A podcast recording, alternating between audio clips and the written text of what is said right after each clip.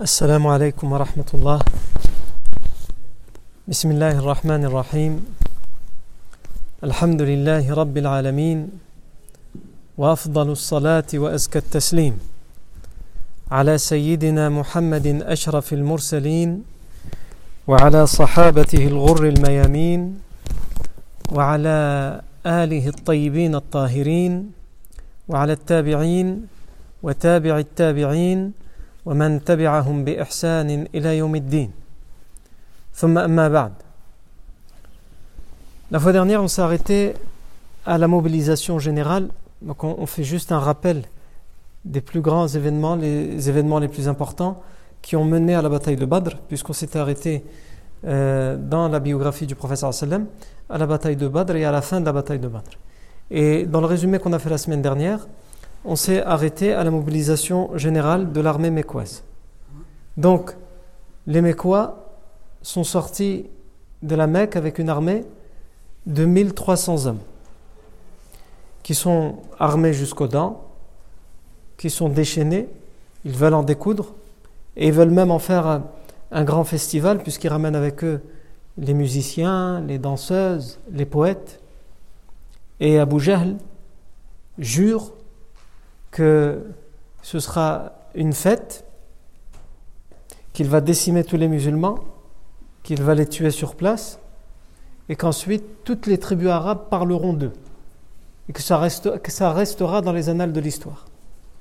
Abu à ce moment-là, il ne sait pas encore qu'il vit ses derniers jours.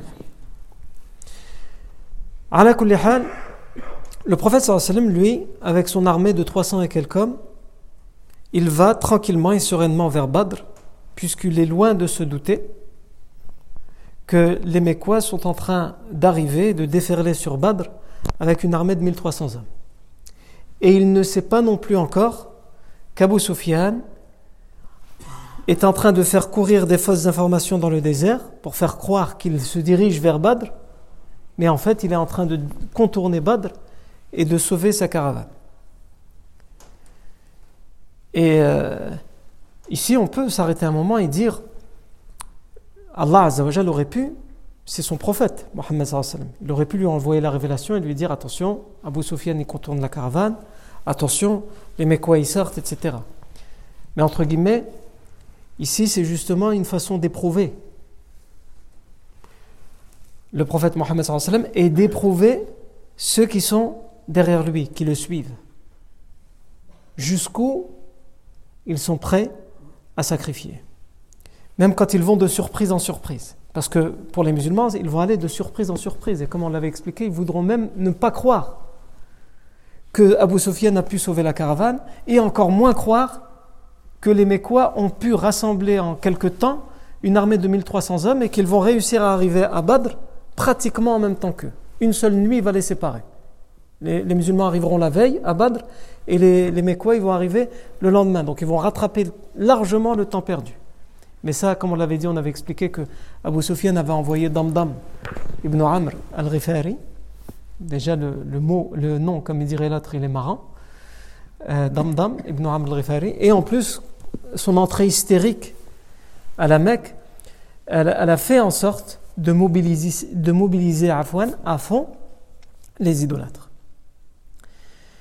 Abu Sufyan, entre-temps, il envoie un message pour faire dire c'est bon, j'ai sauvé la caravane. Les idolâtres, l'armée des idolâtres vont intercepter ce message alors qu'ils sont en chemin vers Badr. Et là, il va y avoir une dissension dans l'armée mécoise. Al-Akhnas ibn Shurayq, un notable euh, des tribus de la Mecque, et en particulier un notable de euh, la tribu des Bani Zuhra, il va réunir les gens et il va leur dire La caravane est sauvée. Nous étions sortis pour sauver la caravane, pour défendre nos richesses, pour défendre nos biens.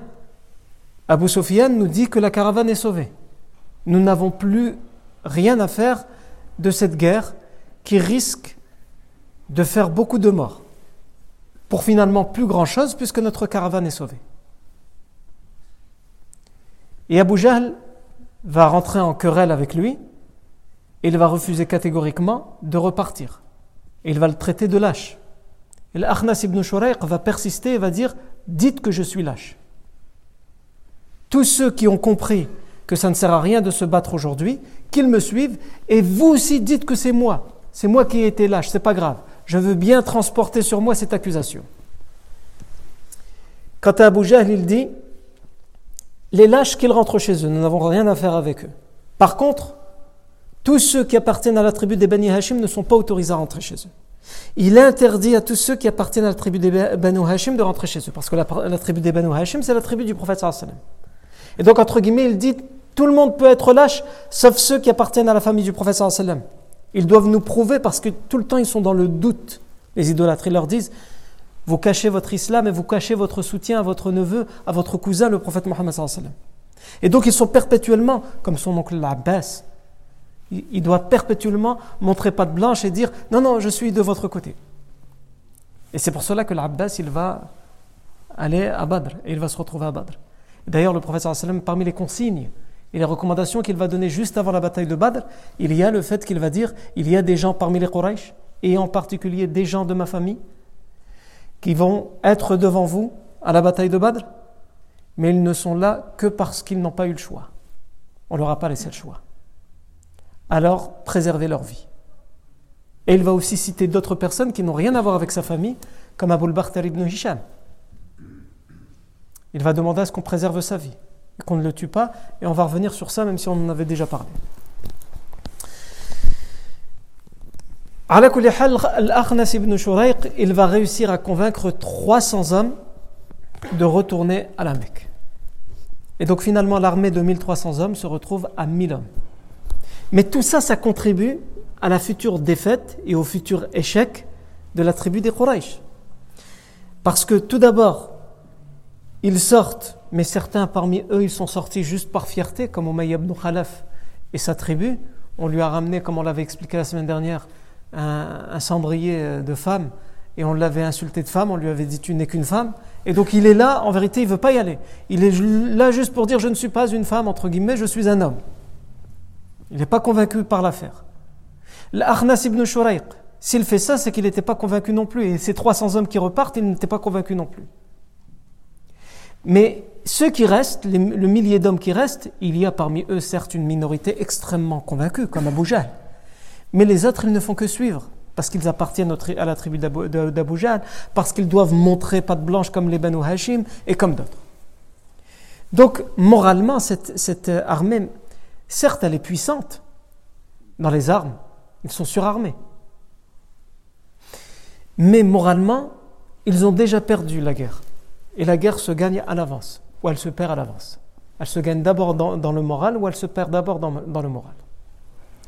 À la le prophète sallam, lui, il commence à avoir des éclaireurs, puisqu'il envoie, il avance tout doucement vers Badr, et en même temps il envoie des éclaireurs pour savoir où en est la caravane d'Abu.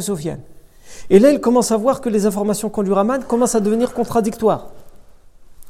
Certains lui disent, parce que c'est les fausses informations qu'Abu a fait courir, la caravane se dirige toujours vers Badr. Et d'autres lui disent, ah non, non, non, non. Nous, on a, vu que la caravane n'a plus rien à voir avec le trajet de Badr, elle a largement contourné, elle est au sud. Vous l'avez raté. Ah, c'est pas possible.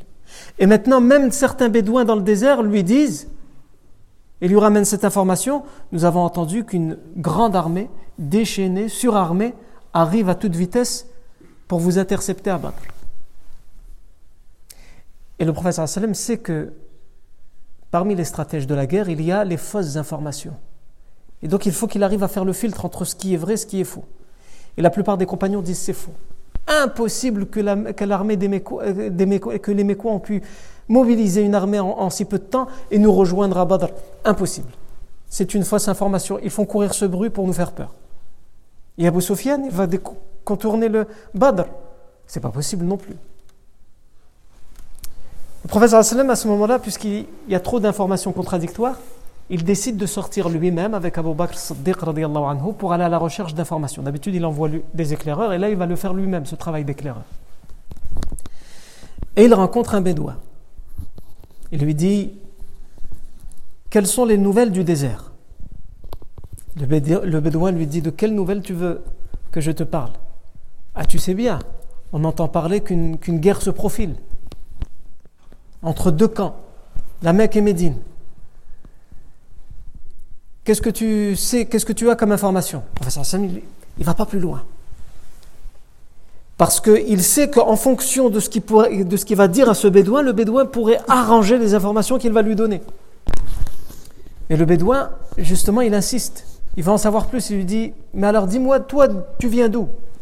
De la Mecque ou de Médine? Le professeur Hassan lui dit Je te dirai d'où je viens quand tu auras d'abord répondu à ma question. Donne-moi les informations que tu as sur euh, la caravane, la Mecque et Médine. Il lui dit Très bien. Tu t'es engagé à me dire d'où tu viens. Le lui dit Je m'engage. Je vais te dire d'où je viens.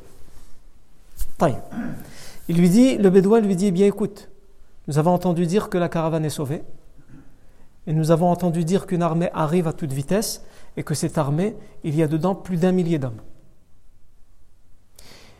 Et par contre, pour Médine, nous avons entendu dire qu'ils sont un peu plus de 300, voire un peu moins, et qu'ils se dirigent à Badr pour intercepter Abu Sufyan, sauf qu'ils vont le rater, et que finalement, c'est eux qui vont se faire intercepter par l'armée des idolâtres. Donc là, le professeur Hassan commence à gagner en conviction et en certitude que ces informations sont bonnes.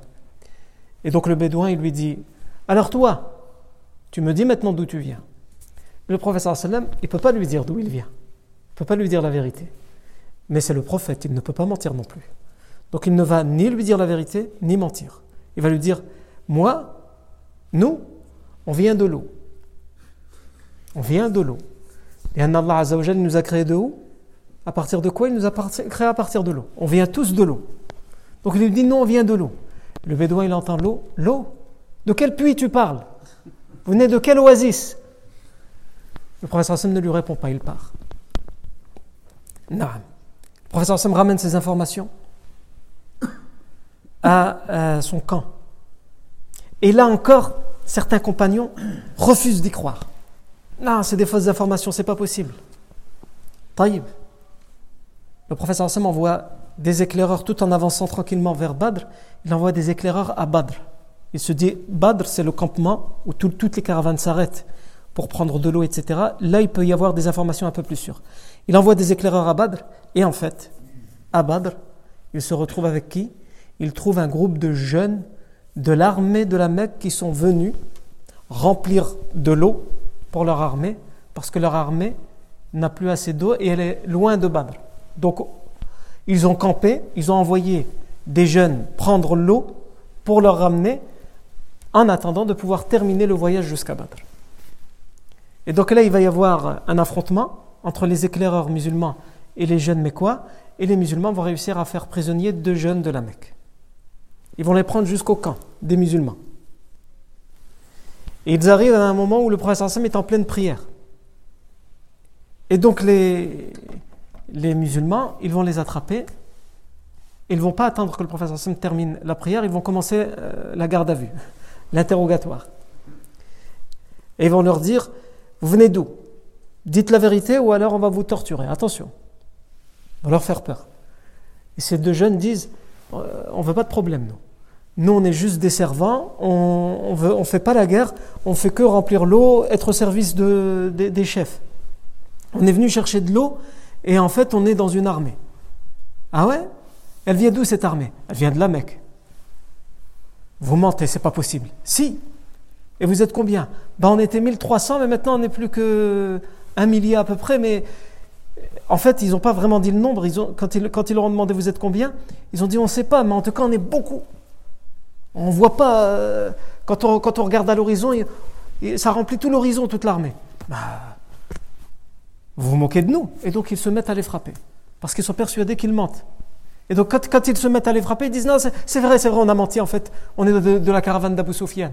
On arrive vers Badr. Ah, d'accord.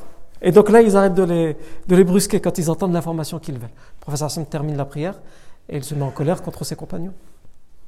il leur dit quand ils vous disent ce que vous ne voulez pas entendre, vous les brusquez, vous les violentez.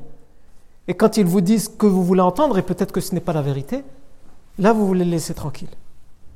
Ce n'est pas ainsi qu'on mène un interrogatoire. Le professeur Hassan les appelle calmement et il leur dit J'ai bien compris que vous ne voulez pas la guerre et que vous n'êtes pas là pour les problèmes. Dites simplement la vérité, on plus personne ne vous, ne vous, brusquera ni ne vous violentera. Et là, je me dis, ben, la vérité, c'est ça, c'est que nous venons avec l'armée de la Mecque et on était en train de charger de l'eau pour eux et ils devraient arriver demain à Badr. Ils sont là pour vous intercepter. Le professeur Hassan leur dit, vous êtes combien? Ah, je ne sais pas, on est beaucoup. Et là, les autres compagnons, tu vois, ils mentent. Ils ne veulent pas dire on est, ils sont combien, ça veut dire qu'ils mentent. Le professeur Hassan dit, non, ils n'ont pas compté. Alors on va vous poser une autre question. Vous, avez dit que vous êtes les servants, vous êtes au service de l'armée. Oui. Donc vous avez un chiffre que vous connaissez parfaitement. De combien de montures ou de combien de, de bétail vous nourrissez l'armée chaque jour? Ils disent ça, oui. Ça, c'est notre travail, on sait. Un jour, on égorge neuf chameaux et le lendemain, dix on fait comme ça, on varie entre les deux. Un jour c'est neuf chameaux pour, pour nourrir toute l'armée, un jour c'est dix. Le prophète sallam regarde ses compagnons et il dit ils doivent être grosso modo 950. Non. Si on, si on dit que chaque chameau est suffisant pour nourrir à peu près 100 personnes, le prophète sallam leur dit ils doivent être 950. Ensuite il leur dit et parmi les notables de la Mecque il y a qui? Et donc là il commence à citer il y a Abu Jahl. أبو البختر بن هشام أمية بن خلف عتبة ابن ربيعة شيبة ابن ربيعة الوليد بن Les compagnons ils disent c'est pas possible. Tous les chefs de la, la Mecque, tous les notables de la Mecque, c'est pas ils mentent. Le professeur Hassan dit laissez-les. Et ils leur disent il n'y a que Abu Lahab qui n'est pas sorti parmi les notables. Tout le monde est là. Et là, le professeur Salem leur dit il dit aux compagnons هذه مكة Voici la Mecque qui vient à vous et qui vous sert son foie. Le foie, dans une bête qu'on tue, qu'on abat pour manger, le foie, c'est par ça qu'on commence. Les c'est la meilleure partie, on dit. Et donc le professeur Sam leur dit, en tout cas dans la mentalité, dans la culture des Arabes de l'époque, c'était ça. Aujourd'hui, euh, en particulier les jeunes, le foie, met de l'autre côté. Mais avant, le foie, c'était ce qu'il y avait de meilleur. Et donc le professeur Sam, il leur fait cette métaphore, il leur dit la Mecque vous présente et vous sert son foie. Pendant que les compagnons ne veulent pas y croire parce que ça leur fait peur, le professeur Sam il prend l'information d'une autre manière. Au contraire, vous devriez être content. D'un coup, la, mer vous sert, la, Mecque vous sert et vous, vous offre son foie, d'un coup. Il n'y a que Abu Lahab qui n'est pas là. Mais lui aussi va mourir comme on va le voir plus tard. Le professeur Hassan dit il faut qu'on arrive à Badr avant eux. Mais avant d'arriver à Badr, il voit bien que parmi les compagnons, il lit sur les visages l'angoisse, et même pour certains la terreur, le doute. Et les compagnons, ce sont des êtres humains, mettez-vous à leur place. Ils sont venus, ils étaient 300 hommes contre une caravane qui était gardée par 30 hommes, 40 hommes en fonction des, des avis. Et ils se retrouvent maintenant avec une caravane qui a su se sauver, et ils doivent faire face à une armée surarmée, déchaînée, avec tous les chefs dedans, et ils sont à peu près un millier. Si on est à leur place, on aurait fui. Alors je vous, rassure, personne d'entre eux ne va fuir. Mais c'est normal, certains d'entre eux ont le doute, ont la peur. Et ça se lit sur le visage, la peur et l'angoisse. Donc le professeur Hassan décide de faire asseoir tout le monde. Et il leur dit, vous avez entendu les informations. Et il y a une très forte probabilité que ce sont de vraies informations. Et que demain, on va se retrouver face à une armée surarmée, surpuissante. Trois fois plus nombreuse que nous. Alors, il leur dit, Ashiru alayya ayuhannas. Dites-moi, quel est votre avis? Abu Bakr comme d'habitude, il se lève. Il dit, Ya Rasulallah, s'il faut qu'on sacrifie notre vie, on va la sacrifier, il n'y a pas de problème. Ordonne-nous et on exécutera. Le professeur Hassan lui dit Barakallahu fi. Il le remercie, fait des doigts pour lui.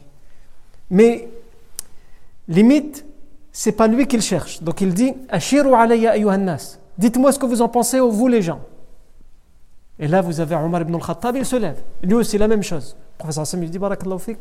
Mais d'une certaine manière, il est, il, il est courte. Parce que c'est pas de lui qu'il attend. Lui, c'est des compagnons de la première heure. C'est des compagnons qui ont déjà tout sacrifié, qui ont fait la hijra, qui ont tout laissé derrière eux. Donc il veut entendre de quelqu'un d'autre. Et là, toujours un compagnon de la Mecque va se lever, le Miqdad, an, Et il va dire aussi des belles paroles, le professeur Hassan va remercier, lui faire des doigts pour lui. Mais là, il va insister en regardant les compagnons de Médine. Parce que les compagnons de Médine ont prêté serment d'allégeance au professeur sallam pour l'accueillir chez lui et pour le défendre chez eux. Pas pour aller à l'extérieur et faire une guerre qui est perdue d'avance. Si on regarde les armes, et si on regarde la puissance, et si on regarde le nombre. Donc le professeur Sam a besoin de savoir est-ce que les Médinois sont là à fond ou pas? Al-Ansar. Et donc ici, Saad ibn Mu'adh, anhu, il va se lever, il va lui dire J'ai l'impression que tu cherches après nous, au messager d'Allah. C'est de nous que tu veux une réponse. Mais subhanallah, ils n'ont pas répondu, pas parce qu'ils ne voulaient pas répondre, parce qu'ils n'étaient pas. Parce que par respect, toujours ils laissaient la parole au plus proche du prophète en premier. Comme Abu Bakr, anhu, comme Omar, anhu, comme Uthman, Ali, anhu majma'in. Non. Donc il va dire J'ai l'impression que tu attends quelque chose de nous au messager d'Allah. لعلك تخشى أن الأنصار ترى حقا عليها ألا تنصرك إلا في ديارهم. et peut-être que tu penses que nous, les Médinois, on pense qu'on a le devoir et l'obligation de te défendre et de te secourir qu'à l'intérieur de nos demeures, dans notre ville, et pas à l'extérieur.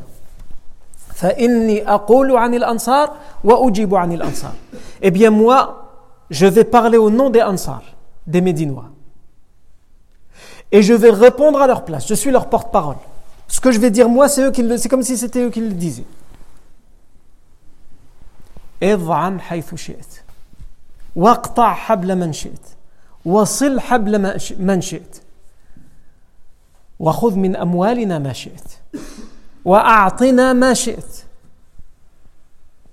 فوالله إن الذي تتركه لنا فوالله إنما أخذته أحب إلينا مما تركته. Donc il va dire, fais ce que tu veux au messager d'Allah. Fais ce que tu veux. Coupe les liens avec la tribu et la personne que tu veux. Et au contraire, renforce les liens avec qui tu veux. Nous, on est derrière toi. Prends de nous ce que tu veux. Prends de nos richesses ce que tu veux. Et laisse-nous ce que tu veux. Et par Allah, ce que tu auras pris de nous est préférable pour nous que ce que tu vas nous laisser. فوالله لو سرت بنا إلى البرك من غمدان لنسيرن معك ولو استعرضت بنا هذا البحر فخضته لخضناه معك Par Allah, si tu nous faisais marcher jusqu'à Al-Bark, Al-Bark min Ramdan, Bark min Ramdan, c'est un endroit du côté des, des montagnes de Tihama, yani, avec la géographie actuelle, on, dira vers le Najd, au nord, euh, du côté de, de la frontière, euh, la frontière euh, irakienne. Si tu devais aller nous faire marcher jusque là-bas, on marcherait sans hésiter et sans se plaindre. Et si au contraire tu voulais aller vers l'océan, vers la mer, pour le traverser, nous le traverserions avec toi. Ah. Et ici, le professeur s'est rassuré. Et les, compagnons de, de Mecca sont rassurés aussi. Le professeur Hassan n'a pas le choix. Quand il leur demande leur avis, est-ce qu'il a le choix à ce moment-là? Il n'a plus le choix. Une armée de 1300 hommes, 1000 hommes, se dirige vers eux. S'il part à Médine, s'il décide de rentrer à Médine, qu'est-ce qui va se passer? Ils vont les suivre jusqu'à Médine. Et il y a là-bas les femmes, les enfants. Donc il n'a pas le choix, il doit aller jusqu'à Badr.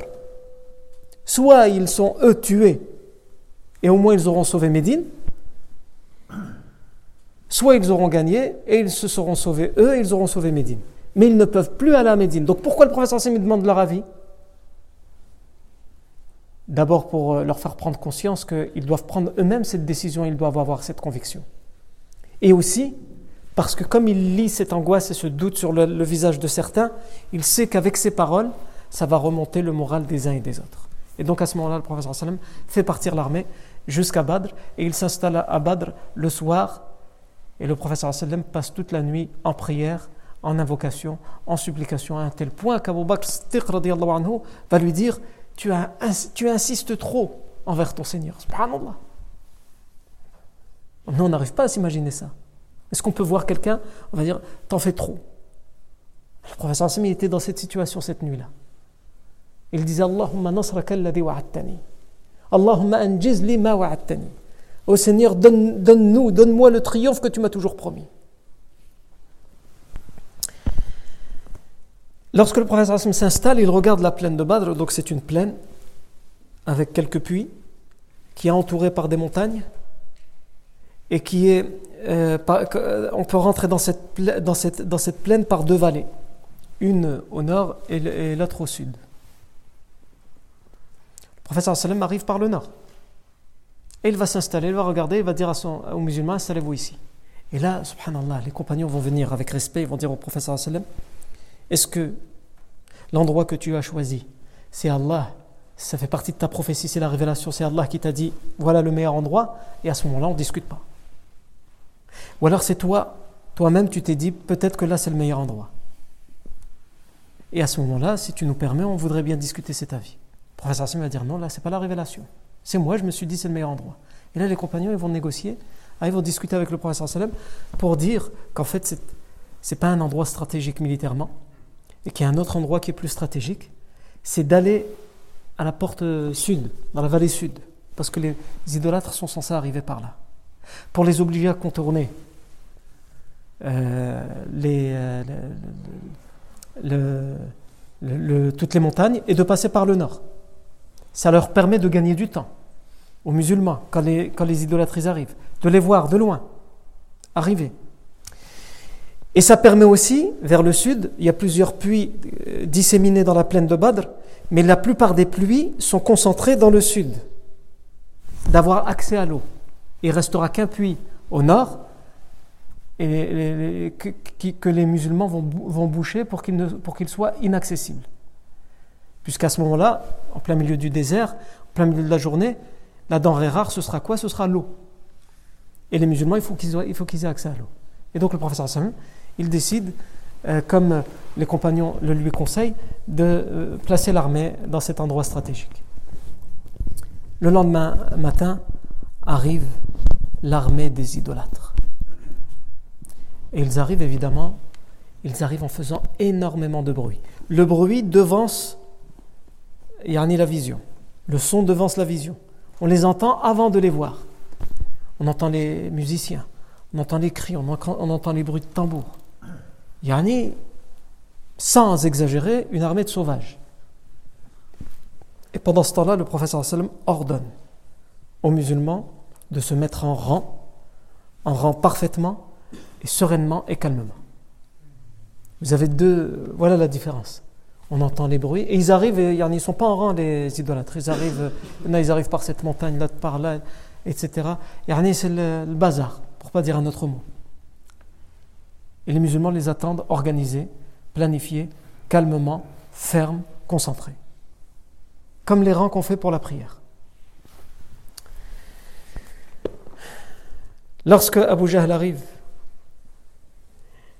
il regarde vers le ciel et il lui fait une dua, et c'est probablement la seule dua qu'Allah va exaucer pour Abu Jahl. Il va dire Ô Seigneur, décime aujourd'hui ceux parmi les deux camps qui ont tort. Ceux qui ont la mauvaise religion, décime-les aujourd'hui. Quand au prophète il les voit arriver et il sait que tout ce bruit, tout ce nombre, tous ces boucliers, tous ces chevaux, les musulmans, ils n'ont que deux chevaux, deux cavaliers. Ils sont tous à pied, sauf deux. Les idolâtres, ils ont 200 cavaliers.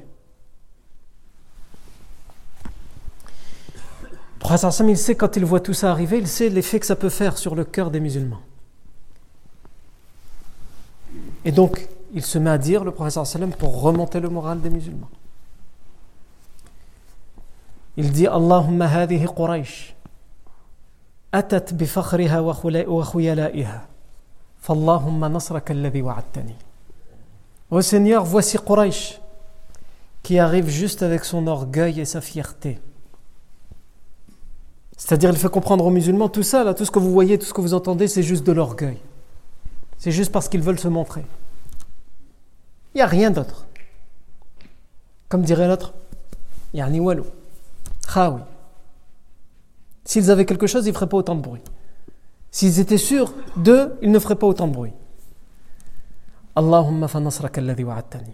Alors, ô Seigneur, donne-nous le triomphe et la victoire que tu nous as promis. Et ici, les idolâtres, au moment où ils vont prendre place, ils vont être troublés par quelque chose. Abu Jahl va dire il y a quelque chose qui cloche. Et tous les autres idolâtres disent il y a quelque chose qui cloche. Les musulmans qu'on voit devant nous, ils sont vraiment rien du tout. Ils sont trois fois moins que nous. Les montagnes les entourent. Mais ils restent là, ils sont là, ils attendent.